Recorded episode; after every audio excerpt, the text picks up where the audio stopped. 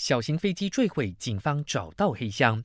水州刷亚南昨天发生坠机意外，一架从佛罗交易飞往舒邦机场的小型飞机，不知何故在降落前的两分钟，突然急速坠落在雅菊利大道的路中间，瞬间爆炸起火，造成十人死亡。死者当中一人证实是彭亨博朗埃州议员拿杜斯里佐哈里哈伦。水州总警长拿督胡生证实，经过四个多小时的搜索，十名罹难者的遗体已经全数寻获，同时警方。在现场找到了一台驾驶舱话音记录器，也就是其中一个黑箱。目前已经交由交通部空难调查小组以鉴定坠机原因。那至于另一个黑匣子飞行数据记录器，还在搜寻当中。初步信息显示，小型飞机坠毁前偏离了航线，并向右侧倾斜，但飞行途中没有发出过任何的求救信号。部长陆兆福呼吁各界给予交通部时间去调查，不要胡乱揣测。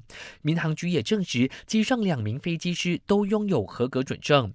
由于大部分死者尸体都不完整，卫生部长扎利卡表示，在遗体辨认方面可能需要耗费更多时间。